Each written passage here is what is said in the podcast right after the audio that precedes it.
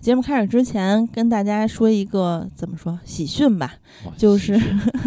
电疗呢参与录制了电影频道的系列微记录短片《这十年我们的电影生活》。嗯，是前两天 CCTV 六晚上大概八点多的时候啊在播出的。然后中国电影报道的官方短视频平台，呃，抖音啊什么视频号啊也都上线了。嗯，呃，大家可以在电视上看回放，也可以在这些短视频平台上去看。反正就是感谢。谢咱们从小看到大的电影频道六公主，帮咱们记录了部分老听友的线下聚会，以及就是我们的一些录音的过程。那在这个五分钟时长的电视画面中呢，也出现了久违的局长啊，小迪、萌姐都在啊，小胖也是，呃，跟我们一块拍的这个封面的海报。但是我真的非常高兴，你知道，小的时候觉得上电视特别酷。然后一直都没能圆梦，但是你知道到这个年纪，我忽然上电视了。但虽然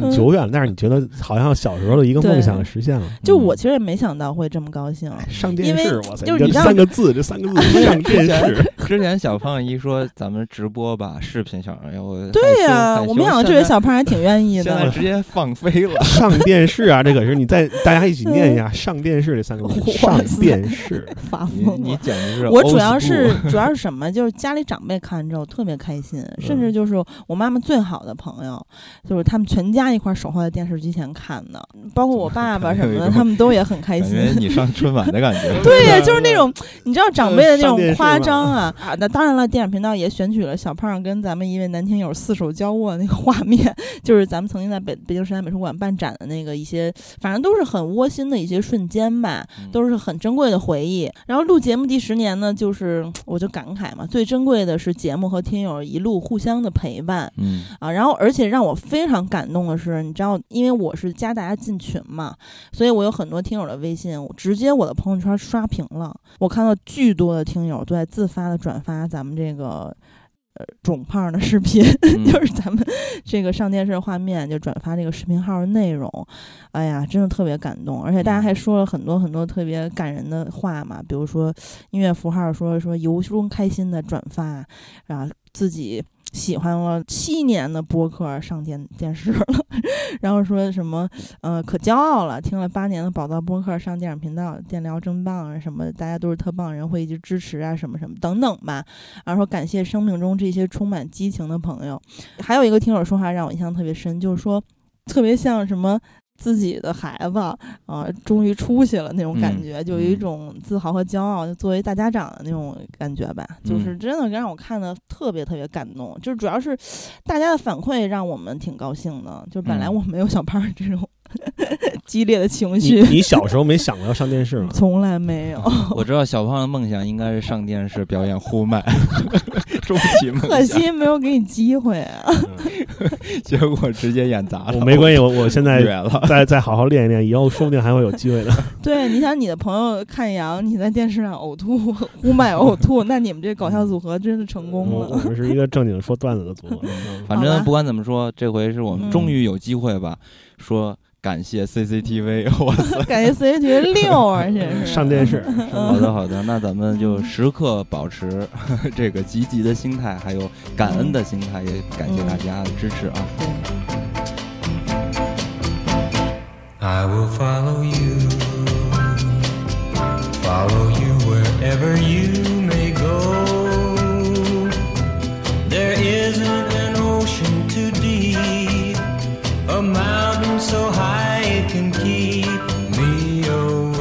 家好，我是金刚，我是喜儿，我是小胖。呃，其实是最近大家也都知道啊，没真的是没啥新片儿，感觉好多年没有见了。从十一档之后到现在的十二月份，就是今年的后半年，呃，最后的这两个月是没有新片上映的，这个也是。百闻不如一见，就是局限性的片子吧。对，所以呢，我们就来找一找。哎，现在比如说我吧，我之前可能在关注一些影片，然后慢慢的陆陆续续放出了资源。然后呢，我也发现其实有一些朋友也在问我说：“哎，你知不知道这个片子有资源了？”搞得我就更想看了。包括前一段时间网上也爆出这部影片就口碑怎么怎么的样啊，然后我就说那就来看。看一看吧。这个影片叫什么呢？就叫做《微笑》。对，危险的 危，的笑容的笑。对，这片子真的是营销很厉害啊！在最近有一个棒球比赛里面，洋基队嘛嗯，对抗大都会队，然后请了呃一些演员在本垒的后方或者是主持人的后方，就这个镜头可以捕捉到的一些关键位置吧。他们穿着颜色非常显眼的衣服，持续的露出诡异的微笑。就是嗯这些场景呢，会让一些观众注意到嘛，对，就也吓到了一些人，在社交网络上也开始自发的被传播什么的。嗯啊，反正这个片子在北美的票房也是非常好的，上嗯映首日就拿下了票房冠军的。然后这个片子就是大家都说有非常非常多的 jump scare 的镜头，就是一惊一乍的那种，所以就是造造成一些话题或者说大家的期待。有但是吗？太有了，因为我满怀期待的看完之后，嗯，就你知道他到什么程度？就是我一个人看这部片儿，嗯，我不知道跟我看的是不是枪版有关系啊？嗯因为我看到很多就是北美的网友看完之后是觉得观影氛围特别好的，嗯，那我当然没有这种感觉了，而且我自己在家看的，现在也没有高清资源，反正嗯我看完是很失望的。我本来对这个嗯影片其实是一直有关注的，为什么呢？就是因为我当时看了他的宣传，首先是他第一批的物料，我一直都觉得这种诡异的笑嗯是恐怖片儿或者是一个鬼怪形象的顶级的杀伤力。确实是恐怖元素里面非常重要的一种。我我觉得在我心里，它就跟假发什么这种镜子嗯什么的。差不多，因为经典的恐怖片儿，或者是那些让我们害怕的恐怖片儿，那些人被附身啊，或者是发疯之前，总会有一个诡异的微笑。对，我是觉得这种嗯诡异的微笑是最吓人的。你比如说，在咱们中国的这个好像传统中，比如说《聊斋》什么的，好像一大部分其实都是女鬼在哭泣。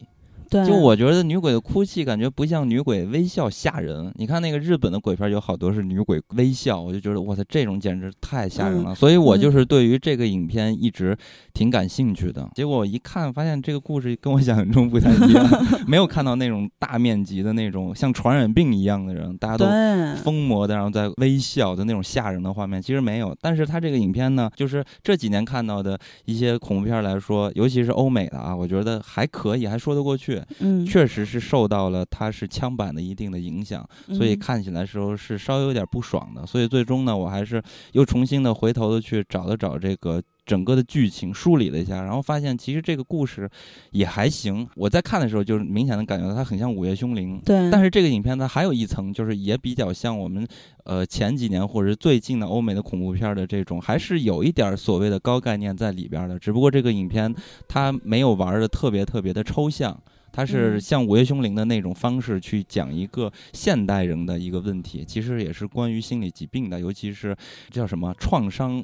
呃心理后遗症创伤什么的这些对后遗啊症，嗯。所以我觉得它还是有一点高概念在里边的，所以整个影片其实我是觉得稍微拍的有点差，但是整个的嗯。创意和故事还是不错的。本期节目呢，我相信其实肯定有很多人不敢看这个影片，因为咱们往常做这种恐怖系列，大家都说就是特别想听，但是都不敢看这影片，所以还是嗯给大家讲一讲这个故事到底嗯发生了什么。但是针对那些敢看又喜欢恐怖片的听友呢，你也可以看完了再来听。嗯嗯，就此处有剧透啊，那咱们嗯就简单的给大家说一说这个电影讲的是什么故事。这个电影的主角呢是一个叫做 Rose 的女人，她并不是泰坦尼克上的 Rose，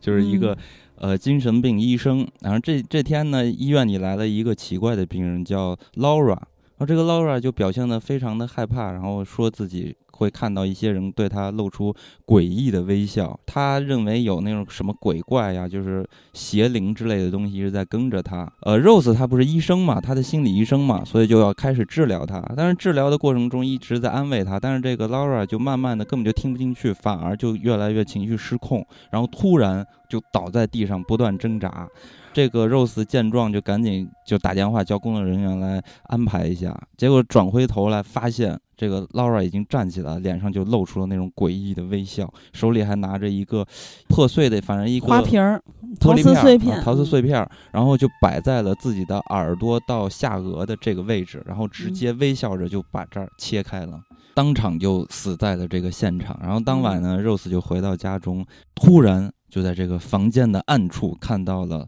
死去的 Laura 正在对着他微笑。而正好呢，呃，Rose 的未婚夫就回来了。，Rose 再一回头，发现哇塞，Laura 已经不在了。然后 Rose 就以为说，那肯定是今天白天我因为受到了惊吓，所以出现了一些幻觉。因为他是精神病医生嘛。嗯，然后当晚呢，Rose 和她的未婚夫一起去参加她姐姐夫妇的一个晚餐。然后在这个晚餐中呢，她姐姐就是希望 Rose 可以来参加自己儿子的生日聚会。但是呢，这个 Rose 她就一直以她工作忙为借口就不去嘛。然后她姐姐就特别生气，然后两个人反正就说了很多这种抱怨一番吧。然后大家就不欢而散。然后第二天呢，这个 Rose 就又接到了姐姐的电话。然后姐姐呢，这今天就跟她说：“哎，我昨天。”天可能说的话有点重了，就其实就是跟他道歉，然后并希望即使你不来，但是你是不是可以给自己的侄子是吧送一个小礼物？嗯，然后这个时候呢，Rose 把眼神望到了窗外，竟然又发现，我操，这个面带微笑的女人又出现在他的面前。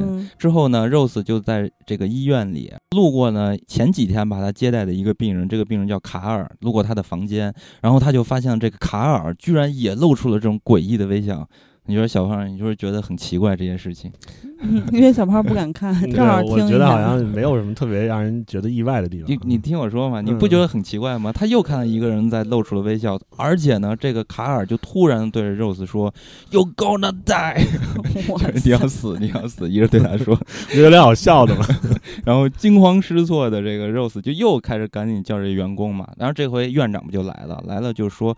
就质疑 Rose 说：“你是不是出现了一些精神？”方面的问题啊，因为你好久一直在持续的工作，对吧？然后可能主要是卡尔这个人呢，他其实这个医院经常接待他，他一直都没有表现出有任何的攻击性。对，再加上 Rose 其实很久没有休息了，再加上他又在前一天目睹了这个女病人，也就是 Laura 在他面前的自杀，所以院长就担心他过于疲惫、受刺激了，加上所以就有些什么问题。对。所以呢，这个院长嘛，就是给 Rose 就放了一个放了一周的假吧，意思你回去先休息休息，调整调整调整调整啊。晚上呢，Rose 不就回到家了吗？回到家，今天晚上呢，他是独自在家，他顺便回来的时候啊，就是还给他侄子买了礼物。然后此时呢，他就正在包装那个礼物，突然。这家里的报警器就触发了，就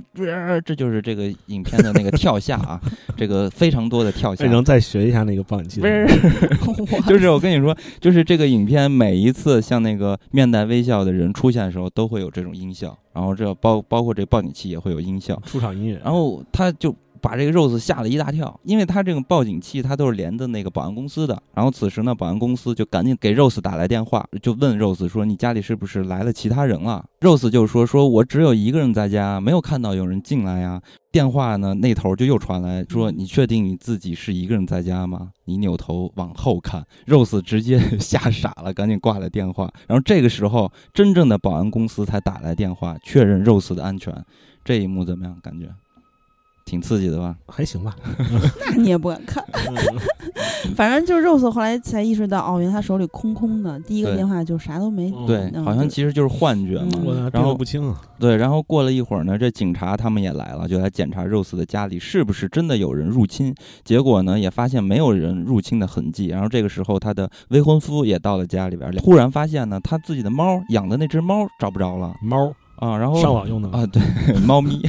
然后这猫咪他们到处找，就是找不着，啊，就很奇怪一件事情。然后之后呢，Rose。他就觉得自己可能真的心理出现了问题，精神方面，然后他就找到了他自己当年的心理医生，叫 Madeline。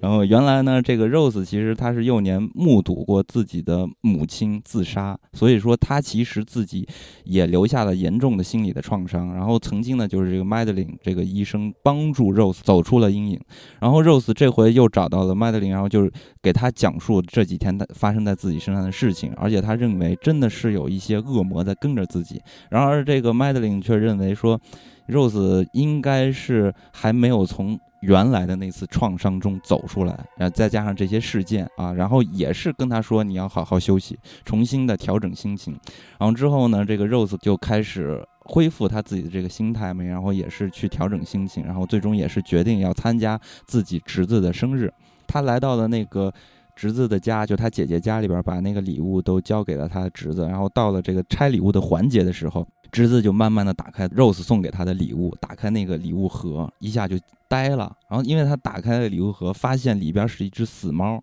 而且这只死猫，呵 呵这只死猫咪正是 Rose 那只失踪的猫。啊，然后在场所有的人全都吓傻了，这种行为很奇怪呀，为什么要送礼送一只死猫呢？然后都用怪异的眼神看着 Rose，然后这个时候呢，Rose 他他也是一直在辩解说啊，就有点那种发疯的样子，就是说这不是我做的，什么什么什么的。然后这个时候呢，他又突然再次看见了 Laura 坐在那个位置上对着他笑，然后 Rose 就更加的彻底的疯狂，然后崩溃了，崩溃就大喊你到底要干什么？但其其实其他人都是看不见这些的。都看不见那个面带微笑的 Laura 的，然后突然间呢，这个 Laura 又是电影又是一声啊，砰！这 Laura 直接就瞬移到了 Rose 的面前，然后直接给 Rose 下一跟头，就直接下一大屁墩儿，对，栽倒了那个玻璃茶几上，然后把那个手臂什么全都割伤了，都流血。当晚嘛，这个 Rose 就只好就来到医院接受包扎治疗，然后他的未婚夫就一起带着 Rose。接她回家，然后在回家的路上，车里边，Rose 就告诉了未婚夫发生在自己身上的事情。当他每一次面对这样的事情，加上之前的那种奇怪的现象，然后 Rose 真的觉得自己不是因为心理问题或者精神问题，就我不是发疯，我是真的。可以确认，可能有一些 something，你知道吗？就是怪物什么的在跟着他。对，有可能是恶灵什么之类的，他也不知道是啥东西。对，但是呢，他的未婚夫就是现代人嘛，对吧？然后再加上。他自己童年的这种创伤，他未婚夫不选择相信他真的遇到了脏东西，而是觉得他真的是精神出现了问题，甚至认为是他杀死了他们养的猫。而且他还觉得是不是因为你们家就是你妈有神精神病啊，遗传给你了？反正说话也有点过分的，过分了啊！然后 Rose 就非常的失望。我再插一句，他的过分的未婚夫是火车头演的，看过《黑袍纠察队》的大家肯定非常熟悉，还挺帅的啊。但又演了一个自私的男人 那种感觉，嗯，然后 Rose 就彻底的失望了，然后就开始决定说我要独自调查事情的真相。他没办法，也只能自己一个人查。完了呢，他就发现原来之前 Laura 跟他说过，说他自己亲眼见到大学教授自杀之后才出现那些怪状况。嗯，果然就是因为。他目睹了大学教授的这个事情，所以他的精神会出现一问问题啊，或者行为失常啊。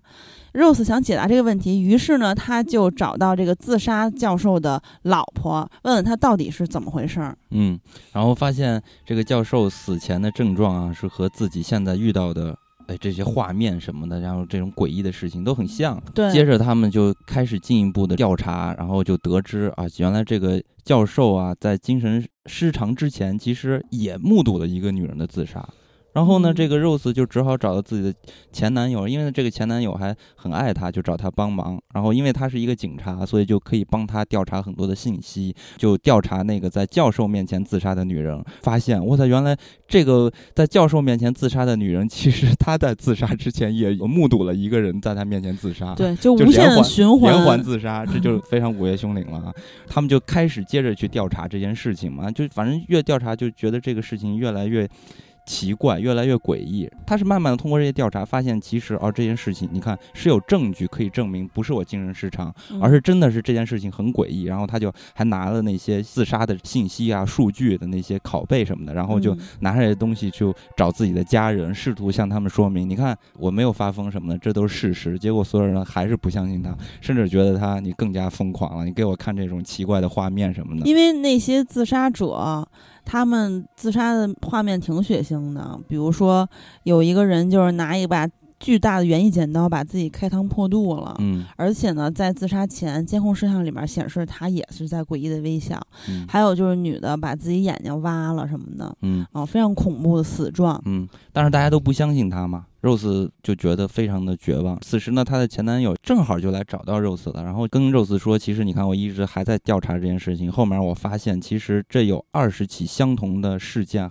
但是其中有十九起自杀，只有一个人逃离了这个厄运。然后也就是说，有一个生还者、幸存者。然后他们就开始去找这个幸存者，想要去解除这个魔咒。”通过她的前男友的关系，然后就来到了监狱去找这个最后的幸存者。通过幸存者啊，然后我们才得知啊，这就是大概的事情的真相，就是说这其实呢就是非常像一个诅咒啊，因为这里边有一个恶魔，这个恶魔呢吃这个人类的精神创伤为生的，这个是不是很有创意？就是目睹被诅咒而自杀的人，都会被陷入那种精神异常的状态中。然后到了一定的时间呢，然后这个恶魔就霸占了他的身体啊，然后呢就在下一个被诅咒的人的面前就自杀。所以呢，这样就可以把这个诅咒传递下去，其实就是传递给目睹自杀的这个人的身上，然后被传递的这个人再自杀，然后再传给下一个看到他自杀的人。对，就这么连环传。而且为什么这个幸存者是在监狱里呢？就是因为他破解了这个诅咒，怎么破解？就是在你自杀之前去杀一个人，而且你杀这个人的时候还得有一个旁观者，就是得给这个旁观者造成精神创伤。对，而且所以说你杀这个人的时候，比如我现在杀小胖，让金刚去旁观，那我得杀你杀的残忍一点，要不然就万一没给金刚留下心灵创伤呢？恶魔就到不了。我觉得那这恶魔真的挺弱的。如果比如假设你杀我，然后金刚是一个超级变态的那种杀手，他觉得哎挺好的。嗯啊，对对，还观摩学习，那我觉得可能就 那就是与恶魔为伍了。对对，我觉得这个恶魔，哇塞，找到知音。所以就是坏蛋是恶魔的伙伴嘛，就是你像你像 Rose 这种人呢，他就在得知这个真相之后，他也不想去杀别人。对，所以说他想出一招。这也是这个影片，我觉得哎，这解决方法挺好的。Rose 就说呢，那我怎么来去解决这个诅咒呢？那好，那我就到一个没有第三者旁观我自杀的地方去自杀，这样这个诅咒不就断了吗？对吧？他也不用自杀了，因为如果没有旁观者看他自杀的话，他就没法传递这个东西，就卡在这儿了。他可能也不用死了。对，反正电影里边是这么交代的，他并没有交代说 Rose 一定。是不是要自杀？他是模棱两可的。反正呢，他就把他的这种计划吧，告诉他自己的前男友说：“你不要找我了，可能到一个神秘的地方就消失了。”然后他就驾着车来到了他母亲自杀的那个废弃的房子里边。夜晚呢，然后他就点起了一个灯嘛。此时呢，他就发现他自己的母亲的房子里边发生了动静。他就走到他母亲那间房间里边，结果他看到了恶魔幻化成的母亲的模样。个母亲呢，就一直质问 Rose 说：“你当年为什么见死不救我？”这就他的那些前史的事儿啊。不过这里也揭示了一个真相，就是 Rose 的心理创伤的来由，其实他不是只是目睹了母亲的自杀，是母亲当年要死的时候，他没有遵循母亲的请求去求助，因为他很害怕他有患有精神疾病的母亲，所以他没有帮他求助，他母亲才死的，所以他算是间接的害死了他妈。嗯。就是反正就是这件事情让 Rose 一直感到很难受吧，就是这样。但是慢慢的，Rose 然后他意识到这其实并不是真的母亲，而是恶魔。然后他就开始大声的质问，就换了一种语气嘛，要质问这个恶魔，就说你恶魔，你为什么要选择我之类的。然后恶魔就说，因为你的心理创伤实在是太吸引我了。两个人就开始那种。人类和恶魔的大战，然后，呃，Rose 就是把那个煤油灯直接就砸在了恶魔身上，恶魔就着火了。而此时要说一下，这个西方的这种恶魔的形象，包括那个温子仁他们拍的之后拍的那些戏，你看那个。什么修道院的那个什么的，都很像曼森 这个恶魔也非常像曼森，就是这种形象。然后就反正就大战，然后呢就把这个恶魔就着了火了嘛。然后甚至说那个母亲的小屋子也一起都烧着了。然后当时 Rose 就觉得说啊。我终于打败了恶魔，然后就又来到了她的前男友的家中。前男友就看到，哎呦，你这个是不是惊魂未定啊什么的？赶紧休息什么什么的，安慰她之类的。然后当然了，这个 Rose 也是觉得说，她心里还是非常的激动的，然后也是希望，呃，这个前男友也可以一直陪着她，是吧？陪陪他睡他睡一晚嘛。嗯，他太累了。但是呢，她的前男友却面带诡异的微笑跟她说：“我会一直陪着你。”对，会永远永远陪着你，always stay with you。然后哇塞，一下这个 Rose 就明白了。这不是她前男友，这还是恶魔。同时呢，前男友的房子里的灯就也突然的暗了，然后他就被吓疯了，他就想赶紧逃离这个恶魔，玩了命的往门外跑。哎，结果一跑出来，一回头发现原来我是从我母亲自杀的小木屋里跑出来的。等于说之前他其实刚刚一直在这个小木屋里，而且他并没有烧死恶魔，都是他的幻想吧，啊，结果呢，这个时候正好她前男友驱车来到这个小木屋前面，跟她说肉丝肉是什么的，她一看。她又吓尿了，因为她刚刚从前男友小这个房子里跑出来，她嗯不知道这个又是鬼呀、还是什么人，到底是我前男友还是怎么着，她特别害怕，就跑回了小木屋里，对就正中了恶魔的圈套了。对。然后这个其实是真的她前男友嘛，然后对前男友是真的来到小木屋里找她，然后嗯担心她的安全，对，然后前男友进了小木屋，找到了 Rose，然后发现 Rose 背对着他，在一片黑暗中，然后慢慢的他转过身，他拿自己的那个煤油还是汽油，反正就淋湿了自己，然后拿了一个那个打火机之类的啊，点了一个嗯。小小的微光，然后就开始把自己燃烧，在嗯。她前男友的面前燃烧，也就是说 Rose 的计划失败了。诅咒依然传递下去了，而传递给了非常爱 Rose，而且是值得 Rose 依靠的前男友的身上。对，他用火柴点燃的。反正总之就是，在前男友破门而入去找他之前，有一个画面就显示了这个恶魔是怎么附身到这些被害者身上的，就是他把自己的脸皮从上和下同时撕开，完了恶魔非常大，撕开之后他就露出这个非常血腥的里面的一些烂肉啊什么的。下一步，他就是把 Rose 的上下的下颚什么的给撕开，撕的巨长，就下巴都快拖地那种。然后他嗯钻进了 Rose 的嘴里头，还挺帅的，就这还挺就是帅的。就毫无想象力。之前就好多恶魔都是这样，而且我觉得，就是整个剧情大概也就是这样吧，讲完了。我觉反正我好无聊。就是你你有没有觉得，就是老美在拍一些鬼的事儿的时候，经常就最后变成这恶魔了嗯，啊？就是他们信仰里因为因为有信仰吧，就是所以我觉得就就很无聊，而且他的很多方法，比如恶魔是怎么到这个受害者身体内的呀，以及就是各种的一惊一乍的那个，要不然就是什么电话突然来的电话，嗯要么就是鬼突然出现在你的身这个耳朵右边跟你说话，然后吓你哇就叫你吓你一下，那鬼面目可怕的那种感觉啊，要么就是他妹那个姐妹有一个镜头，就是他他姐妹就是已经跟她聊完，就是说，哎呀，我受不了，你还是疯了，我就不相信。然后看那些嗯作案照片，觉得受不了。关门进去之后，哎，她姐妹又出来了。出来之后呢，到她门前敲她的车玻璃，然后突然一个倒着脖子的，就是这个他们他的姐妹就投下来，就是嗯突然吓他一下。哎呦就是剧本设计上，他都是想要为了吓观众嘛，就啊对呀就但是非常俗套啊，嗯就没有什么新鲜的。然后这个恶魔的设定也是，就是我期待他是一个鬼或者什么东西，嗯最后又是恶魔。嗯然后恶魔的形象，像金刚说的，也跟之前咱们看的那些欧美恐怖片哦全都差不多，而那甚至有点搞笑。曼森曼森其实是尼古拉斯凯奇演的，其实我胆儿还挺小的，但是这次我真的是就一个人看着看着看着都觉得有点无聊，我都想倍速了。我不知道金刚为什么觉得这片子还行。我觉得他挺有意思的是在于就是他的创意，我觉得是很好的，尤其是在这个呃幻觉之嗯间，就是随意的旋转。因为我觉得原本呢，就是这样的题材，还有这个故事，其实能玩出花儿的。你包括其实嗯像我们看也是之类的，像平行宇宙啊，就是类似于这种东西。嗯，平行世界还叫啥来着？平行宇宙就是当那个咒怨不也出现了那种类似平行宇宙这种设定，就是它也是诅咒，但是你看人玩儿多精彩啊！对，我觉得就是可以玩出花儿的。但是这个嗯影片呢，它最终就是拍的不太好，因为它还是呃更加的类型化了一些，而没有拍出来嗯一点儿作者的感觉。所以，因为我原本嗯对于这个故事，我看完之后啊，就是我是觉得这个还是挺有潜力的，内核的东西，就是关于这个精神创伤的问题，嗯，然后包括。呃，不停的传递给别人嘛，其实也是很符合当代人的一个状态的，所以我觉得嗯从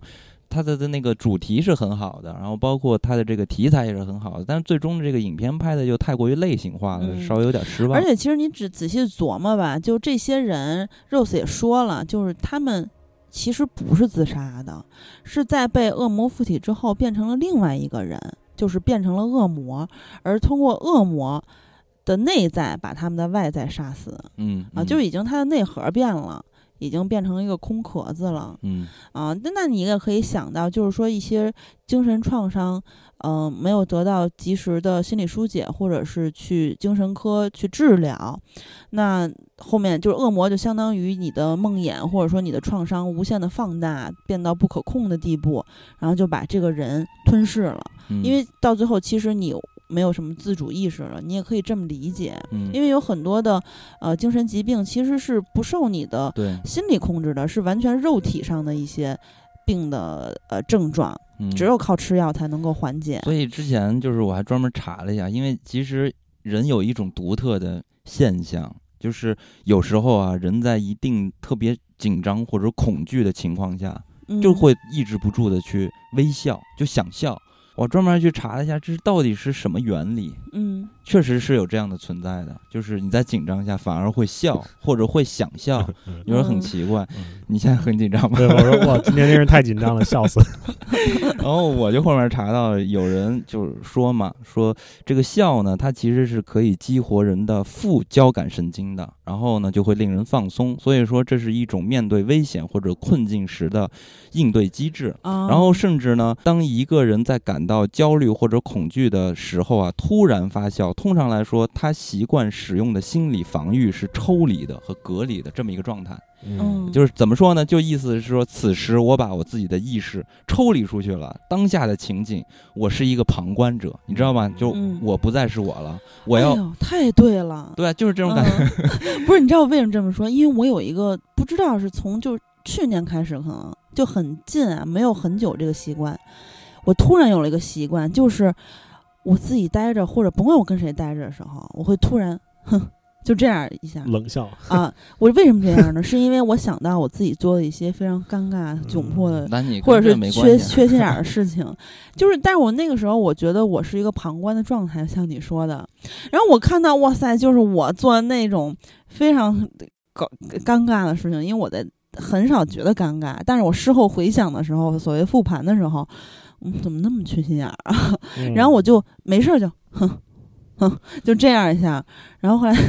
就我身边的一些人就会觉得你是不是有病啊？干嘛呢？其实我就在想的我这些事情，但我也不会告诉别人我想起啥事儿了。嗯，所以我就是觉得这个心理的状态很有意思，就相当于说，其实也算是一种保护机制嘛。因为你面对危险的时候，你就想，呃，不要发生在我身上，把我自己变成一个旁观者，然后我的精神就抽离出来了。嗯，我觉得这个人的这个精神和心理真的特别特别奇特，嗯，所以呢，就演化出来说，我们在看一些恐怖电影的时候啊，包括一些吓人的场面的时候，包括咱们刚才一开始也提到了，像有些鬼就是那种哭泣的鬼，是吧？然后还有的就是微笑的鬼，所以我就觉得越是微笑的鬼就越加的更加的危险，它会给人造带来一种强烈的不适感，就是嗯明明是在一个非常恐怖的或者紧张的一个环境中，为什么你会笑呢？所以你就会觉得更加的可怕。然后再加上，如果他是一个鬼的话，你就想这么紧张的一个环境，他会笑，就说明他的他是很能力松弛的状态，对他的能力超级强大，而因为哭泣会让人感到同情和怜悯嘛。但此时嗯他在笑，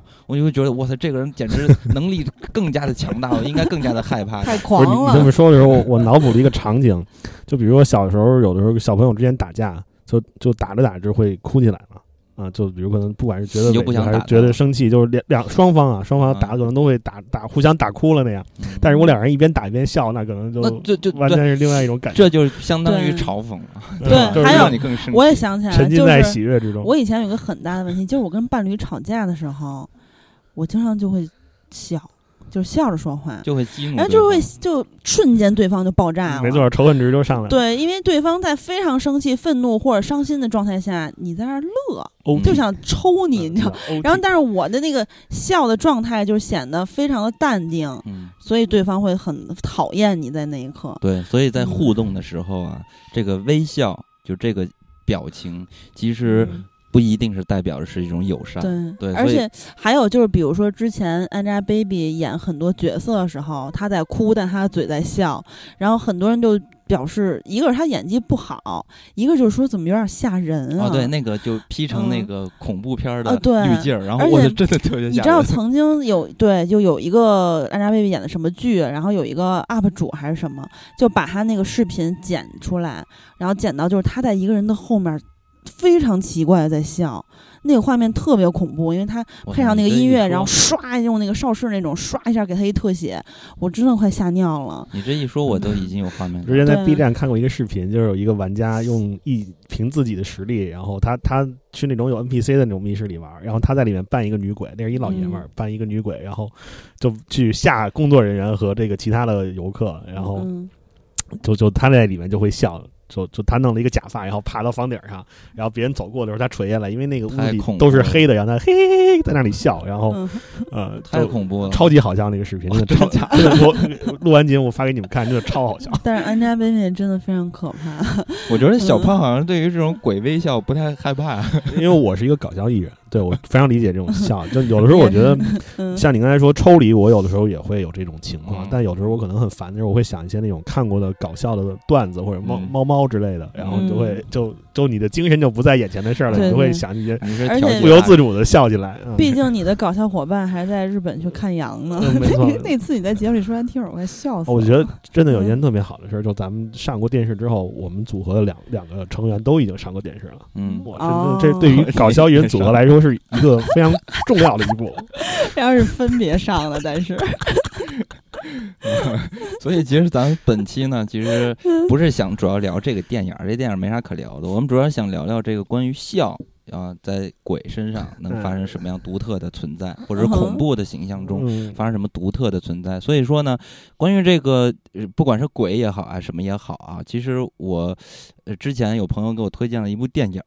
那个电影其实我一直没有看过，但是我一直看过那张剧照，就是特别吓人的一张剧照。它就是一个女鬼在笑。然后这部电影叫做《鬼女魔咒》，小胖肯定没看过啊，是一个日本的零六年的片子。然后这个电影呢，它也是三个短片合集的。然后关于那个经典的剧照，就是来于这个电影的第一个短片，叫做《咔啦咔啦》。就是它是一个，它是一个音效，咔啦咔啦咔啦咔啦，就这个音效，咔啦咔啦是骨头的声音，嗯嗯，咔啦咔啦。而且之前咱们那个民俗恐怖那一期，有听友留了一个他们家乡的恐怖传说，节目播出之后，很多人说他也从小听这个鬼故事，就是奶奶吃孙子的手指头那个，嗯，也是那种咔啦咔啦的声音，对，就是这个咔啦咔啦。所以其实这个故事哈还挺精彩的。然后它大致我给大家大致的稍微还原一下，这讲什么？讲的就是一对儿。年轻的情侣吧，然后但是呢，这个女孩的呃男朋友其实是刚刚离婚，然后呢，此时他们的新的恋情马上要结婚了，但是呢，他们有一天回家了之后，不是就说到自己的婚婚事了，然后她的现任的男朋友就跟她说说那个我这两天前妻就经常给我打电话在闹啊什么的。就给人感觉好像说，好像是不想跟他展开新的生活的那种感觉吧。然后两个人就说：“那你就多安慰安慰彼此啊，反正大家都那个还挺和善的。”然后这一一夜，他们俩分别之后各回各家。然后这个女主呢，然后就在回家的路上。然后首先就是这个影片这个音效，咔啦咔啦咔啦咔啦，就这个声音，哇塞，就很吓人了，就日本那种啊，就真的很吓人了。然后他就走走走，然后突然他抬头一看，有一个东西掉下来，把他砸了一下，好像把他砸晕了。然后他就又 过了一会儿，原地又起来了。起来之后，他就开始回家。他同时呢，还看到一个死去的小孩的那种灵魂的那种形象啊。当然，那个其实不像那个咒怨一样的那种特别吓人的俊雄，不是俊雄那么吓人的形象啊。反正是一个挺可爱的一个小朋友那种感觉。然后，但是慢慢的，他就看到了有一个穿着红衣服的女鬼。然后大长发，然后脸是特特白，然后在她家里在杀她。那当时呢，我们都觉得说，这是不是她男朋友的前妻想报复她？因为刚才通过他们的对话，给人一种感觉，好像是他的前妻可能精神出现问题了。因为此时你感觉他只是一个杀人犯，拿着刀追杀这个女主嘛。然后这个人。呃，动作非常的诡异。然后这个影片有一个特点，看到后边呢，就是大家好像都觉得挺逗的，是因为这个女鬼她的姿势很像那个能剧的感觉，就日本那种呜呜的那那种感觉。然后包括还玩了一个特别经典的动作，就是脖子拉长，就就那种那种画面，然后一直追着这个呃女主在杀她。你说能剧和脖子拉长，让人想起路飞。啊，反正路飞后面开了开了几档四档之后的样子，就跟能剧里的样子似的。啊，反正就是反正来回杀他，杀他之后，嗯。反正他以为他自己死了，然后再醒来之后，发现他并没有死，是在一个病床上。啊，嗯，然后他就开始又回过头来看这件事情，然后他就又来到了那个自杀的那户家的那个地方，嗯。啊因为他一开始以为是他看到那个小孩的鬼的妈妈，因为妈妈也是自杀的那种，以为是他之前遇到女鬼是那个人，然后他就来到那户人家的门外，嗯，然后在这种门外的过程，然后就是他之前的那个女鬼又出现了，然然后这个女鬼直接就把他就是抓在了那个叫什么阳台的那个防护栏上，嗯，然后就拿整个大脸，然后就对着他，就是那个剧照中那个脸脸很大啊，嗯挺大的。啊然后嗯因为我我觉得那个那个女鬼应该是一个男的演的，不是一个真的女鬼，因为嗯形象非常奇怪，然后就露出了邪恶的笑容。呃，女主呢就问他说：“你到底是谁？”然后因为此时他才发现这并不是嗯、呃那个小孩死去的妈妈，然后嗯那个女鬼啊就露出那种笑容，然后那个眼啊还翻转，然后有一个眼睛还烂了，那种大肿泡肿瘤一样，然后跟他说：“我是鬼。”啊，啊，然后就直接给他推下去了。推下去的过程中，他就发现，就是电影开始的那一幕，他自己在楼下推下去砸在他脑袋上的那个人就是他自己。等于说这个影片是一个循环的这么一个过程，还挺有意思的啊啊。就是那种，就我我是觉得这个影片它挺有意思的地方就在于说，很多人可能一开始都觉得说，那个女鬼可能是他的男朋友的前妻自杀之后化身的厉鬼，然后找他报复。但是好像结合这个电影的剧情，有感觉事实好像并不是这样，而只是说这个，因为在日本的这个说法中，像这种呃厉鬼，他好像都是那种怨念散不去的。可能在这栋楼里边，他有一个呃女鬼，是吧？她呃，包括有些人在因怨念而自杀之类的那种怨念什么的，他都被吸取了，然后变得他越来的越强大，嗯然后他越来的越邪就恶。脸越来越大呗，对他，反正他就能力越来越强大，所以说他 当女主问他你是谁的时候，他只是说我是鬼，就是他并不代表我是某某人，而他可能代表着所有的那些不公的人、嗯或者带着怨念的人、死去的那些人的一个集合体。所以哦我我觉得这个还挺有意思的。当然，包括这个电影里边，它三个故事，第二个故事也特别有意思。在这个第二个故事里边，就是这个男主他交了一个女朋友，嗯啊被人安排的相亲的，类似于那种，然后强行给他推了一个女朋友来，然后这个女孩呢特别奇怪，因为当时时他在认识这个女孩的时候，不是大家要看一下彼此的资料嘛？那个嗯男的是他一个同事，给了男的一个给了这主角一张照片儿，照片上的女孩长得很好看嗯啊，笑容什么的都他很可很喜欢，觉得非常的卡哇伊，就是那就嗯很喜欢，然后就说那我们就决定跟他交往出来约会。结果这个女孩直接第一眼见这个男孩的时候。只露出了修长的大长腿，然后就特别性感，短裙什么的，穿的高跟鞋特别性感。但是她的上半身是装在一个麻袋里边儿，麻布袋是吗？麻布袋，听起来很棒哎。对，她是一个套着麻布袋行走的一个生命，然后只露出大长腿。然后这个男的就觉得很奇怪，但是他刚开始觉得这个女的是不是，可能是不是心里有什么问题啊，害羞之类。当然，他的这个同事安排他们介绍认识的这个人就说，他可能就是有点害羞之类的，你出去走走。他们俩人就开着车，然后再出去约会。约会的时候呢，这个男的呢就一直盯着这个女的腿嘛，因为特别好看。嗯，然后就一直看吧，他就勾起了那种心理的欲望，但他哦越发的想要去看看麻布袋下的这个 面容到底是什么样的，就特别想掀开他，掀开他面，容不是看得到吗那？只是一张照片啊，那只是哦一张照片他。脸也在麻布袋里他，的上半身全部 在麻布袋里，哇他的手什么全在麻布袋里。我以为只是从脖子开始在麻袋里。就就他就勾起了他那种好奇心啊，就哦好嗯难受啊，好想知道他长什么样儿。然后俩人就可能就一边儿什么什么的玩儿呀、什么，他就老说你可以解开他吗？然后那女的也不说话，反正然后还慢慢的那个女的用腿还各种勾引他，哦，然后还他们就发生了一些那种特别暧昧的一些摸一摸啊之类这种行为。哦，然后反正就是推随着剧情的进展吧，因为咱们主要不讲这个事儿啊，就大概说一下，就是其实这个男的就是一边儿憎恨这个女的麻布袋女，然后一边儿呢又老是被这个麻布袋女的这个性魅力所吸引，就很难受，就是这种。然后最终麻布袋女也可其实可能可能也是很爱这个男的吧。不管怎么样，反正最终这个他们俩在这个羞羞的时候，那个男的就钻到了这个麻布袋里边去了，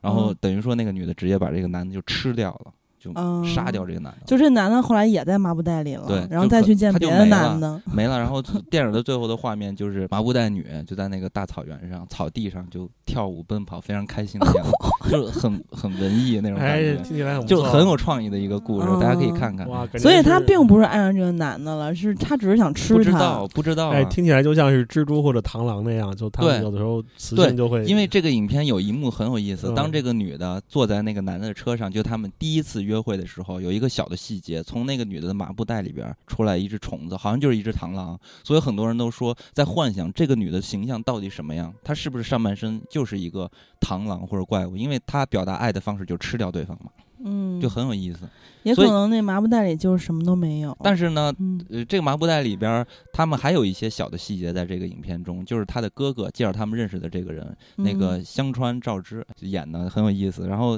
清理给他洗澡，然后里边有说到，很所以有很多人猜测这个女的是不是有一种机械结构，因为他在给他清理身体的时候跟他说，哦，你你这个身体里边怎么？有好多灰什么的，你好脏啊什么的，给他清理，就觉得他整个人不知道，因为反正影片没有给讲 麻麻布袋家到底是什么，就很有意思一个小那。灰有没有可能是搓泥儿？因为一些地狱管那个哦泥儿也叫灰这。样我看看过一个呃恐怖故事，就是呃叫龙虾，就是、嗯我看过一个恐怖漫画，就是有有一个青梅竹马，然后就一一个男孩跟一个女孩，然后相处的很好，就但是他们从很小的时候，这个男孩反正是他们是为了。呃，抓龙虾还是干嘛？反正是有一个意外，然后这个男孩就死了，好像是嗯被玻璃掉下来一块玻璃给斩断了，还是怎么着？嗯然后这个漫画就视角就切到了很多年以后、嗯啊，然后这个女孩非常漂亮，长大之后出落的非常漂亮，然后她就去勾引很多男人，然后跟他们约会，把他们带回家里头，嗯。然后杀掉，扔到自己的浴缸里头，然后喂一个怪物，那个怪物就是她的青梅竹马，就已经嗯。变成龙虾的样子了嗯。啊，就是一半是龙虾，一半是人的样子，然后她就会吃这些、男人的尸体，都有点伊藤润二的感觉，反正。嗯啊他不是被戳烂了吗？他他还保留着身体，跟龙虾融合了。，对对，跟龙虾嗯融合了，哇嗯塞，非常哎，这这这反正有点跑题啊，跑题了。就是 关于这个微笑的这种形象，其实还挺多的。嗯嗯你比如说啊，就是这几年咱们华语电影其实也是有这种形象的，而且非常的经典，吓到了很多人。就是《唐探》最后张子枫那一笑，哇塞，那个影片当时我对于整个《唐探》系列讲啥我全都不记得，我只记得张子枫那一笑。嗯，演的不错，而而且张子枫之后也一下就呃国民认知度起来了嘛。嗯，包括还有再俗一点儿，包括周卡、小丑什么的，其实都是这种令人不安的但是。我觉得我们可以玩一个游戏，就大家来选一个自己心目中的这种恐怖的，呃，影视的这种嗯笑微，就这种带笑容的形象。嗯，嗯，大家说有没有心里？你说你觉得最我现在能印象深想起来一个，刻的我我不能说印象深刻，有一个非常特别的。我我我小的时候看的时候也觉得，呃，怎么说呢？不能说吓到我，但是让我印象很深刻。嗯。呃，容嬷嬷，嗯，哦，那容不是嬷嬷鬼片儿，就他虽然不是鬼片，但你看他笑的时候就，尤其是他嗯扎扎过紫薇之后，后，他再笑，你就看他嗯。呃，真的非常，我觉得就就你知道他这种笑在，就给人一种压迫感，嗯。嗯。呃，就他不是那种鬼片里那种恐怖诡异的笑，他就是笑起来有点狰狞，然后又好像他真的喜悦，就沉浸在这种欺负人的喜悦中一样，就嗯让人心里上很有压迫感。我对这个印象很深，嗯，表达呃表示出了刚才咱们说到的那种强大的能力，嗯，非常强，在伤害别人的时候还在笑，就这种，太 你太强大了，惹不起。呃对，就是那种，就像你看以前我们看《龙珠》，有的时候他也会嘛，就是这种真正的战士，他在战斗的酣畅的时候也会笑，嗯，就是这样的战士。嗯，但是我其实这几年我还真的是看到几部影片都有类似于这种，嗯，有点笑容，但是这种笑容可能不是正常的那种笑容，嗯有点诡异的。包括其实大部分也是来源于一些，就是他的形象来嗯来源于一些比较具体的？对，就是来源于那种呃木偶也好呀，或者是人偶也好的那以前是啊，对他们有鬼娃，还有像是有那个安娜贝尔，对那个就这些我不说了，因为大家可能嗯都比较熟知。我我想说的就是，呃，今年我看了两部韩国的恐怖片儿，都是这种短片儿的集合。有一部叫做呃《怪奇宅》，那个喜儿也看过，那里边不是其中有一篇叫做《中介》嘛？那中介不是自己找了一个女朋友，但是这个女朋友不是一个真人，而是一个人体娃娃。啊，那个女的其实是最后她她想她坏掉了，所以说她想把那个送回原厂去修。嗯啊，然后呃，在在她的这个空窗期，她还有一个临时品，但结果呢，他被打包起来的那个原配的那个女朋友，就在晚上哇黑灯瞎火，然后突然就出现在他的背后，然后露出了诡异的笑容。啊，就是那个娃娃，其实他不笑你都觉得很害怕，他一笑你就觉得更加的诡异。那我倒觉得这个男人很厉害。啊，怎么厉害？就这么恐怖，他也可以。对，这就是有些他们有这种癖好，喜欢这种东西。然后还有一个是《首尔怪谈》，也是韩国的短片合集。然后这个是里边短片更多。然后其中有一个故事叫做《假体模特》。这个故事呢是讲，就是这个小哥，一个男主，男主呢他是干一个工作，就是有点类似于兼职那种，是在那种夜晚帮人去扛那个，就是商店里的那种人形的模特。就是那种塑胶的那种模特，然后当时他们工作的时候，在呃，就是把那个东西卸到仓库里之类的行为中，然后他的那个师傅就跟他说说，呃，其实经常会发生一些奇怪的现象，就比如说少一个，但是真正恐怖的事情是什么？是多出一个啊啊，就是你在清点的时候，你发现多了一个人人体娃娃啊，不是人体模特，这个就很恐怖，是吧？然后当天呢，他在工作的时候，他就在点点点点。果然多了一个，然后后面呢？然后工作完之后呢，他就走在路上，在这个夜晚没有什么人的这个路上，然后突然他发现，在路边的那个座椅上。坐着一个人，然后这个人的身旁有一个假体的人形的模特在那坐着。然后呢，他觉得很奇怪。首先呢，他听到的这种传闻，就是多数出来一个就觉得很恐怖。那那一天晚上，他就一直觉得好像阴魂阵阵的感觉。然后他就突然看到阴风阵阵的感觉，阴魂阵阵。对，他就突然看到了那个奇怪的男的，然后他身边的那个人偶，那个人偶就突然脑袋就一百八十度旋转回来了。就看着他，因为他们这儿有一个传说，就是说你如果看到了这种人体的假体的模特之后，千万不要跟他对视。如果你跟他对视的话，你也会变成人体模特模特的。哦，结果呢，这个。那个玩偶就开始一直跟着他跑，然后就，而且他的 本身，你想他的那个走路四肢，他就是很僵硬的，对，因为他关节少嘛，然后那种嘎嘎嘎嘎那那种感觉，就一直把他逼在一个角落，然后非要跟他对视。对，因为他最后实在没有办法一直看着他，然后最后他也变成了人体。他们不能对打吗？他打不过他呗，哇，他吓都吓。他关节那么僵硬，你都打不过他。这个技能其实有点像美杜莎，或者是海贼王里的女帝，对吧？呃，有一部电影，有一部电影叫《木头美人》，那就是讲一个美人被什么魔法师星，然后施了诅咒，变成了一个木头。它是故事发生在现代，一个美国片儿，以前电影频道老放。那匹诺曹他姐吗？差不多那个，但但他就是他带了给他带了一个魔法项链，反正那个戴上那个项链，他会变成一个木头，就是就跟那个。衣柜里的那种人偶，嗯，就那那那个橱窗里的人偶那种感觉似的。但其实我说的这个假体模特呢，就这个鬼啊，就这个形象，其实他并没有露出非常严格的微笑，但是他因为是那种呃画出来的，就是雕塑出来的那种。人娃娃模具对模具嘛，所以说他整个的五官，他其实是带着点笑的，对，带着点笑容，就半笑不笑，你很难感觉，就是所谓的皮笑肉不笑，就跟 Angelababy 演哭戏的时候差不多。不过 Angelababy 好像是我也不知道真的假的，就好多人说她是因为打了微笑唇。呃，总之呢，你刚才说的这个微笑，诡异的微笑，其实咱们这回想主要提一些之前节目里没有提过或者专题录过的片子，因为那些太多了，诡异的笑，对吧？就制造惊悚感。就是有一个非常经典的日剧，咱们其实好像没有提过，就是《鸡皮疙瘩》系列，嗯，或者说没有专题录过，还挺有意思的。其中有一个故事，就是有一个女的坐公交车。这个故事我印象特别深，让我因为因为让我想起了北京的那个都市传说，就曾经坐公交车，然后什么有有这个大妈说让他一定要下车，其实救他什么的，还是说男的偷让他偷钱包什么那个，就咱之前这节目里都也都录过，大家也都知道。但这个女的坐公交车呢，因为她日剧嘛，她这个日本的姑娘坐在这公交车上，她就很纳闷儿，说：“哎，平时这公交车人挺多的，怎么今天就我一人啊？”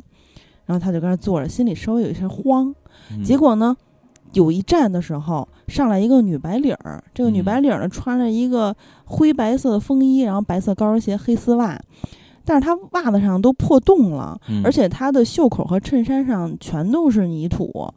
哦、看起来不太正常，因为她的眼神一直都是直愣愣的，狂盯着前方看，嗯就很无神，也不知道在干嘛。然后这个呃姑娘就本身在公交车上的姑娘叫法子，她就说：“哎，怎么回事儿啊？啊，挺奇怪的。”他就把头扭过去，就没有一直盯着这个女的看。嗯、然后他俩就肩并肩坐在这个孤独的公交上。哎，过了一会儿呢，又有一个小哥在一个公交站上面上了车。嗯哦，他心里就松了一口气，心想：哎呀，那还挺好，挺好，有人了。要不然我跟这个诡异女的坐并排排排坐，很奇怪啊。嗯但没想到这个男的呢，刚走两步，突然就停下来了，而且他回头看向这个两个人坐的地方。嗯这个女孩呢，就也侧头去看这个女人，因为那个随着这个小哥的视线嘛，嗯那女的还是面无表情，很呆滞的看着前方。但是这个小哥就跟见了鬼一样，疯狂的尖叫，嘴张得巨大，而且还瘫倒在地，一直指着他们俩这个方向，嗯就疯狂的喊说：“司机让我下车，让我下车！”他就窜下去了。然后司机呢，这不但给他开门，他也得看看怎么回事儿吧。司机又也看向他们这个方向，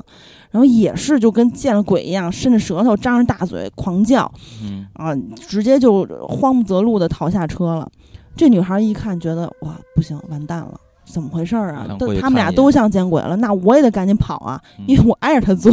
结果他往外跑着，叭就被女的给摁下来了，就让他坐回原位。然后这个时候呢，他就侧头嘛，自然而然的就看向那个女的。这个女的终于有表情，眼里也有神了，嗯然后冲他露出了一个非常可怕的诡异的笑。就那种双唇紧闭的那种，嘴咧到耳朵根儿那种笑嗯啊、就是她没有什么特效啊，只是这个女性她的嘴咧开，咧得特别大，就显得她嘴特别大，然后她的眼睛有神了之后，又显得呃挺水汪汪的，就直视着他。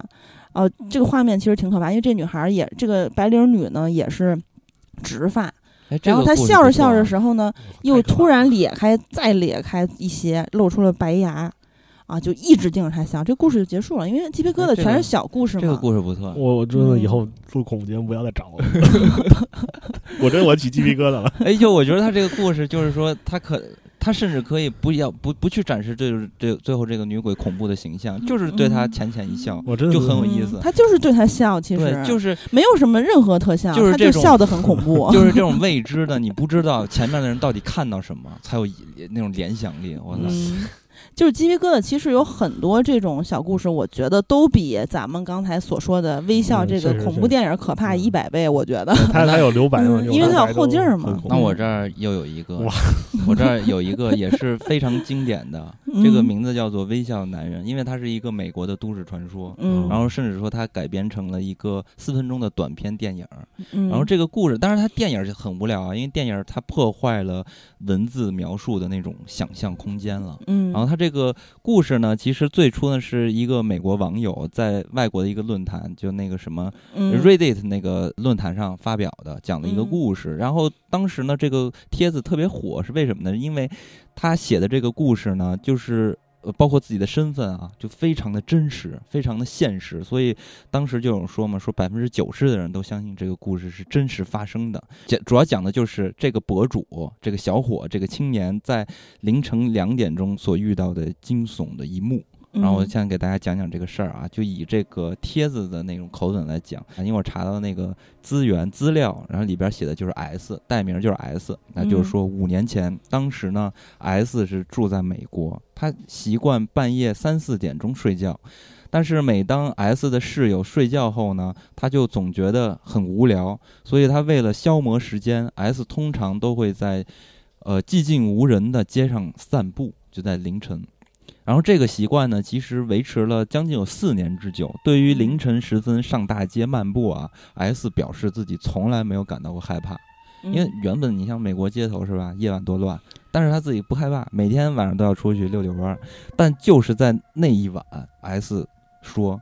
对自己这种夜游的习惯的信心，在十分钟之内就被一个神秘的男人粉碎的荡然无存。到底嗯发生了什么呢？就是在星期三的那天晚上，时间大约在凌晨一点钟左右。当时呢，S 在离家很近的公园散步。那天晚上呢，非常的安静，就是整个这个呃数百平的这个公园里边，只有 S 自己一个人。他此时呢，连一只流浪猫都看不见，然后附近的马路啊都没有什么任何的车辆，就好像来到了一个虚无的、不存在的一个结节的这么一个地方。嗯然后 S 呢，他就开始啊，突然察觉到有一个陌生的男子，就是当他准备回家的时候，他看到了这一个男子，陌生的男子。那个时候呢，S 是正好走到了这个公园的大街上，那个男子呢，在那条街的街尾处，然后是站在了一个白色的街灯下，然后他在。伴着那个街灯在跳舞，但是呢，他跳舞的这个姿势非常的诡异，呃，可以说是有点类似于华尔兹的那种舞步，嗯啊，但是呢，S 描述他说他跳舞的时候啊，非常像一个癫痫症人发作的那种感觉，啊，就哦抽搐的，不断抽搐的，而且好像身体没有办法控制。其实很非常，大家联想那种日本的鬼的那种行动的方式，就就是这种感觉。嗯他每跳一段舞步呢，就会有一种非常滑稽的方式向前滑一步。嗯然后慢慢的，S 才发现这个人滑着滑着来到了自己的面前，然后那个男的呢，他身材高挑，身形修长，穿着一个松松垮垮的破烂的旧西装。然后当这个人呢越来越接近自己的时候呢，他的脑袋突然扭到了一个非常奇怪的角度，抬头望着一片漆黑的天空，然后那双眼睛呢就是白的，好像没有瞳孔一样，全是眼白的感觉。嗯，整个大的白眼珠中只有就是一点点漆黑的小瞳孔，哦还是有就是就是那种特别吓人的那种嗯瞳孔嘛，一个小点儿，然后整个眼睛好像散发着光芒。就这么斜视着，抬着头斜视的看着 S，并且呢，在他那张脸上就慢慢的啊，露出了一种诡异的笑容。嗯，然后 S 当时他就自己就说嘛，说他看见这个人的笑容和眼睛的时候啊，就哎就感到很害怕，就说那我就赶紧远离他，离他远一点。然后他就慢慢的 就跑到了街的对面，反正就是觉得说离他越远越好，因为觉得这个人肯定很奇怪。然后但此时呢，S 又回头一看，发现这个男的正好跟他平行的。就在街的两侧，但他俩是平行的，并且停止了诡异的舞蹈。那个男的手脚呢，依然呃依然维持着那种古怪的弓字形，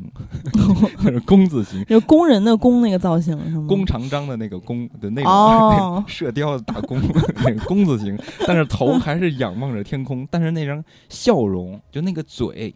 变得越来的越大。然后变得嗯。越来的疯狂，甚至说那个嘴角都感觉已经拉扯到了那种鼻子、耳朵的那个高度，就跟这个鼻子、耳朵那个啊，裂口女的那种角度，然后当时就已经 S 就说他自己已经感到非常非常的害怕了，但是呢，他不敢就是赶快的飞奔跑走，因为他觉得如果这样的就跟见了狗一样会追你，然后他只好自己就是紧张的慢慢的往前踱步，但是他的眼神一直就是斜视着。啊，落在那个嗯男人身上，直到他，呃，确定自己已经看不着那个男的，甚至他觉得说，我应该已经摆脱他，摆脱，他了。然后他开始回顾这回望这个街道的四周，也发现哎，真的在他面前的街啊，真的是空空如也。然后此时呢，S 又鼓呃鼓起勇气，然后回头又望向了对面的街道。哎呦，这个心里才落下，果然那个人不在当时的那个位置了。嗯，然后 S 就是松了一口气嘛，但是定睛一瞧，却发现这个男人在自己的身后。嗯，然后在自己身后不到十米的位置，然后藏在那个树荫的阴影下，然后依然维持着刚才的那种射大雕的弓字形的姿势，正对着 S。然后 S，然后就觉得说：“我操，这太可怕了！我没有听见一点动静，但是这个男的已经来到了我就是十到二十米的这个样子了。”嗯然后回头看的这差不多十秒钟的时间里边，这个男人居然用呃非常惊人的速度，哇就冲着呃 S 就跑过来了，然后跑到这个 S 的面前就站在了原地，这个男的就站在了原地。就是四目相对两个人，嗯。因为这个 S 都已经傻了，根本就是像局长说的那种，就是当人在遇到这种危难的时刻、嗯。害怕的时刻，真的就是迈不开步了，就整个人就就腿软了。对，呆着呆在那儿了。嗯。然后当时他就觉得特别害怕，然后呢，这个男的呢又突然转身离开他了，知道吗？啊，就跳走了是吗？对对对，但当时他还害怕着呢，就他甚至他都觉得自己真的可能是遇到鬼了，或者遇到有神经病的人了，要我我可能今天就要嗝屁了这种感觉。结果没想到这个奇怪的男人又突然转身，背对着他走开了。他是走还是还是跳啊跳华尔兹？跳着舞，跳着怪异的舞，一瘸一拐的，就那样哎 啊，说嗯走开了。这个又让我想起咱们记得看《夜访吸血》那个里面，不是有一个吸血鬼见到汤姆克鲁斯的时候跳舞就就跳到了房顶上那样。也许是那种舞嗯步吧，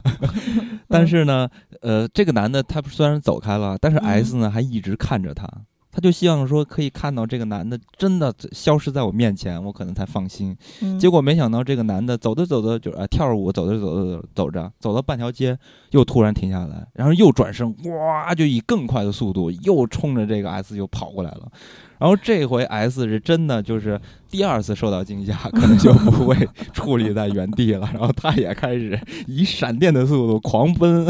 然后 S 自己就说自己已经吓得就尖叫了，一边跑一边叫啊，就那样。嗯然后就啊，就是那个那个奇怪的人也一直追着他，然后就一直跑跑跑跑跑，然后没命着跑，S 没命的疯狂的跑，跑到双脚已经跑不跑不跑，呃，已经跑到他没有办法再跑为止，然后甚至就跪倒在旁边的那个交通灯的那个路边儿了，然后才发现这个 S 是真的啊，不是，才发现那个奇怪的人真的再也没有再跟上来。然后嗯 S 就说嘛，说了自己一段感想，在他那个帖子中说，在回家的途中呢，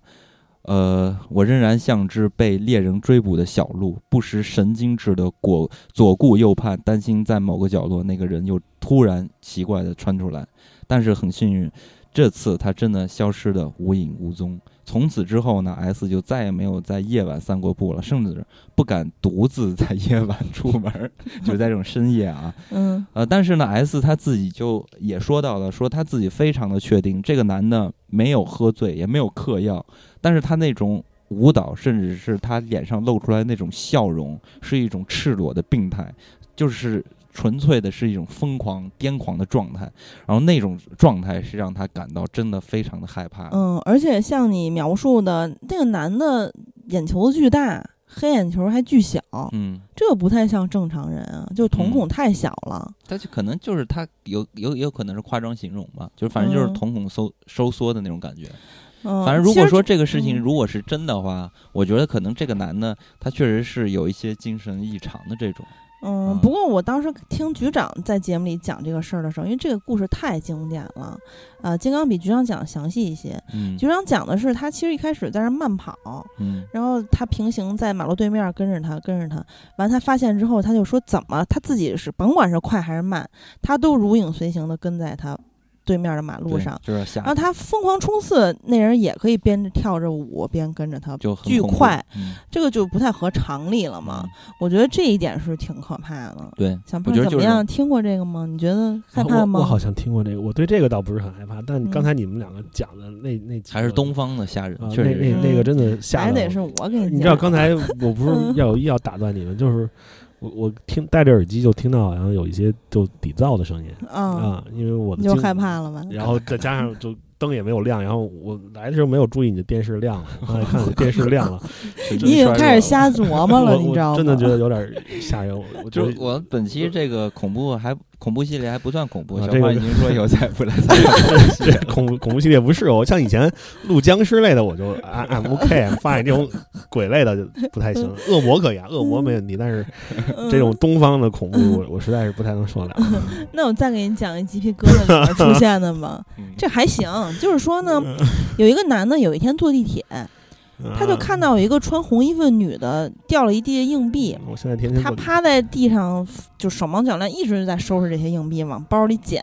嗯当时地铁门已经快关了，那女的可能有点赶不上了。这个男的呢，就冲着外面，自己也挺欠的，说了一句“真丢人”。嗯那个女的果然就是没有赶上这个地铁，她一直注视着这地铁越驶越远，越驶越远。接着开始又发生了一些奇怪的事情，他就是在公司往外看，哎，看着女的在马路上走呢，就变道上。嗯，完了呢，他又去书店，又看这女的在旁边那个书架上在那看书呢，还是这女的穿一红衣服白裙子。嗯他到家附近的公园里看报纸，这女的还是坐他旁边的长椅上，在那儿吃三明治呢。就等于说他走到哪儿，那女的都在那儿。然后他每天不是要坐公交车嘛也，然后呢，他上车的时候发现女的也已经坐到那个比较靠后的座位那儿坐着，拿一把红雨伞。然后呢，他就没有上那趟公交车，完了他就跑到这个一个咖啡馆里，因为突然下雨嘛，他避雨。他觉得这时候真真的觉得非常奇怪，怎么我到哪儿他都在哪儿？哎，他到咖啡馆刚坐下，这女的从类似于洗手间的一个门里出来了，嗯，还看了他一眼。但是这女的刚刚明明在他面前坐公交车走了呀，他就觉得非常奇怪，而且这女的出来之后还坐他背后了，等于俩人背靠背。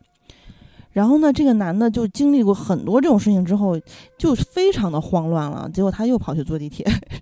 在地铁里面，他在等地铁的时候，发现有一个硬币咕噜咕噜就滚到他脚脚下了。他看这个硬币，他捡起来就想想到这个女的了，因为他第一次见到她，他不就在捡硬币吗？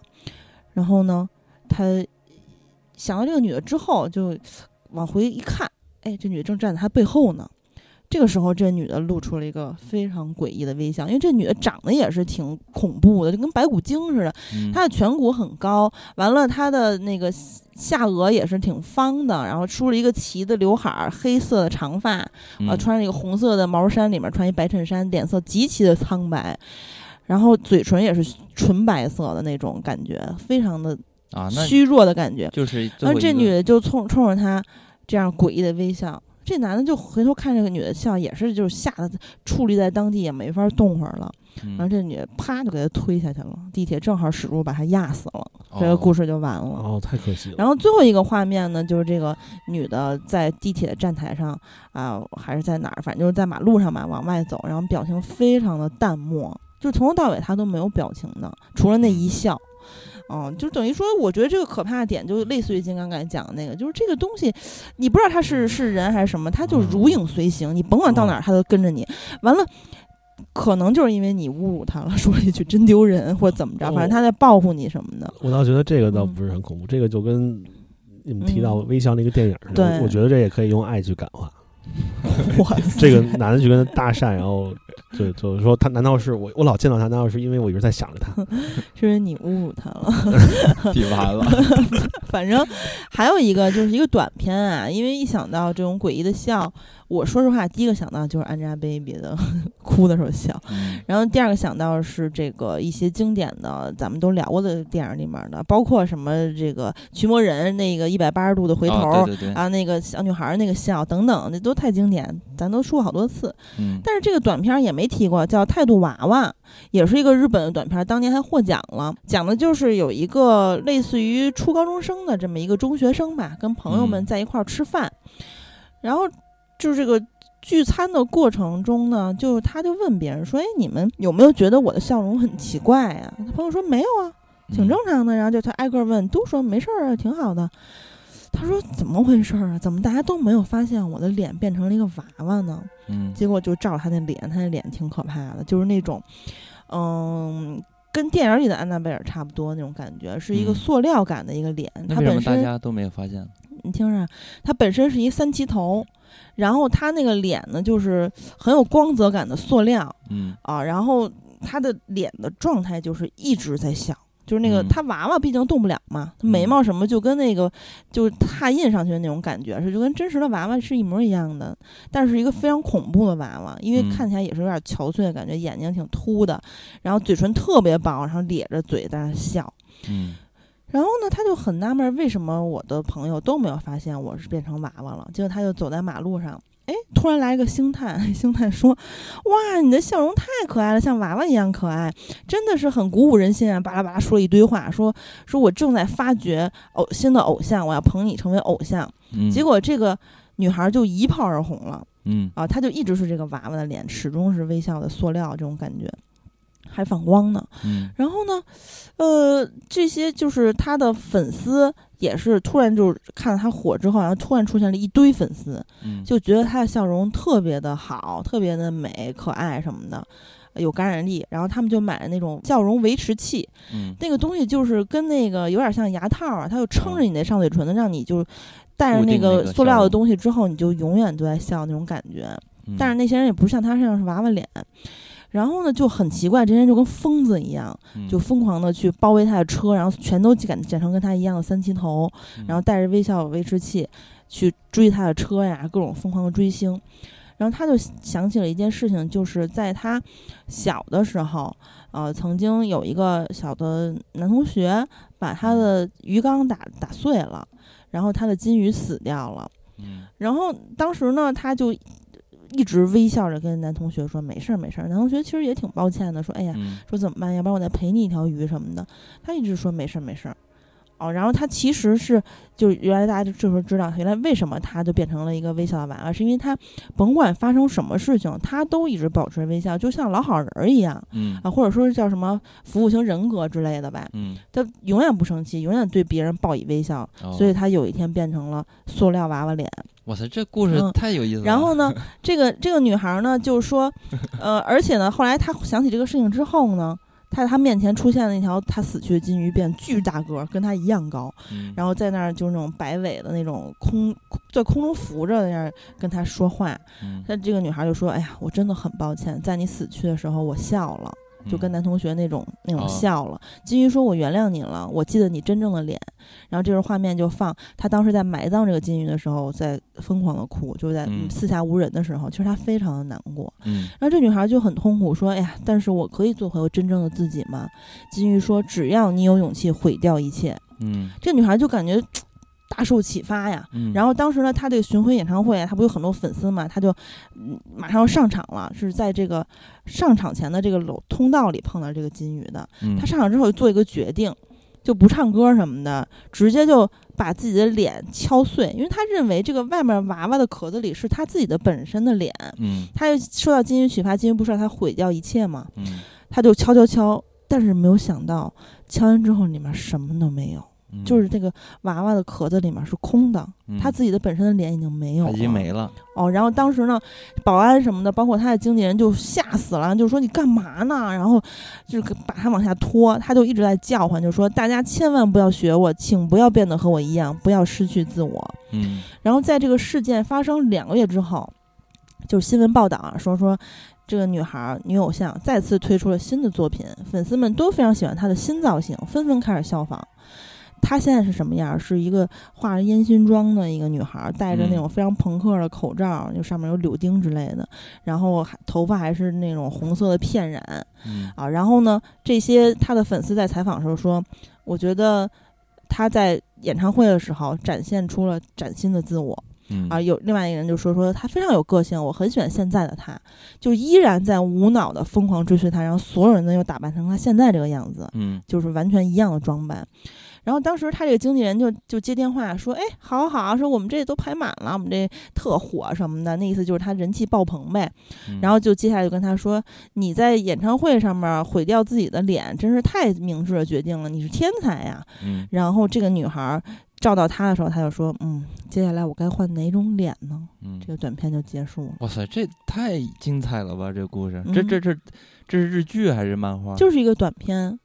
然后拿到了呃日本的这个什么一个奖项的最优秀奖和观众评审奖短片儿。就是它是影视是吧？嗯，二零一七年七年的一个短片儿，哇塞，嗯太有意思了！六分钟的一个叫《态度娃娃》，大家有空可以去搜来看一看。哇塞，这个系列嗯太棒了，这个可以可以可以。嗯，对，但我刚才讲的是日剧啊，是鸡皮疙瘩那个系列。我觉得咱们哪天可以把鸡皮疙瘩，就是像咱们录这个变态杀人狂一样，每个人敲几个觉得最恐怖的故事，然后来讲，选一个像小胖或者小嗯弟那样特别害怕的人来听，然后让他们 当裁判你。们两个人真是太恶劣了。但其实你看，说起来还是日本的这些故事真的是太有创意了，太精彩了。然后我就回忆起来，你像你包括这几个故事，其实也是伊藤润二也经常有的这种风格。但是伊藤润二可能不会这么明白，甚至说是稍微有嗯这种这么直白的启示性。对对，态度娃娃其实嗯是很怎么说，确实挺直白的，而且它很有意义的，就是告诉大家不要去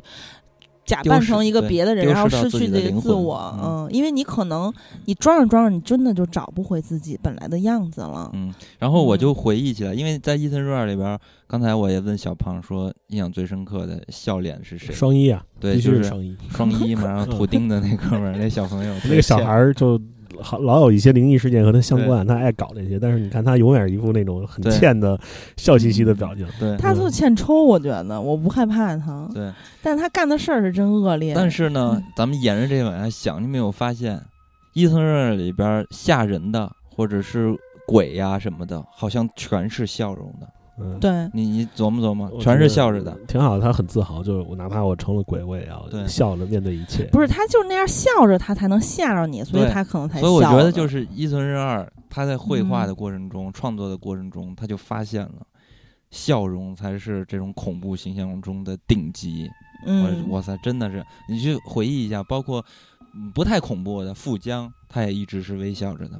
勾引人嘛。然后再包括那种特别恐怖，我之前讲的那个。伊藤润二里边的那一则故事，就是，呃，他一个少爷 住在那个邻居 邻居那墙里边有一个一个鬼，是吧？那个鬼他也一直在呼唤少爷。当他真的看到那个女鬼的形象的时候，那个女鬼也是在微笑着，然后一直在呼唤他。就是好像伊藤润二里边应该也有不是笑的啊，但是我印象中笑的应该是比较多的女鬼这些。对，呃，我相信应该有很多很多的，就是还有很多的那种鬼的形象是笑着的。对吧？但只不过可能有些太大众了，我们就不提了。然后今天是我们自己，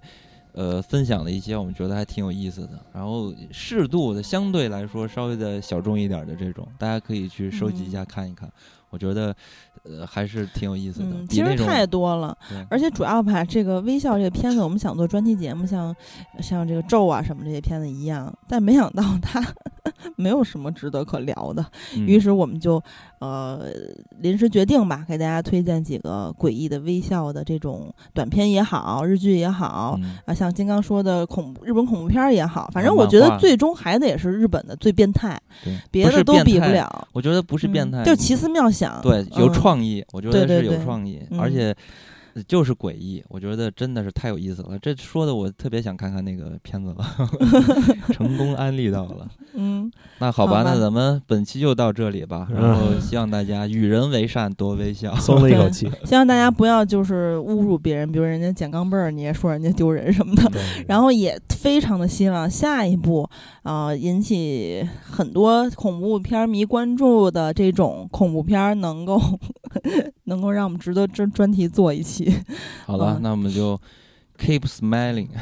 哇塞，跟大家说再会，拜拜，拜拜。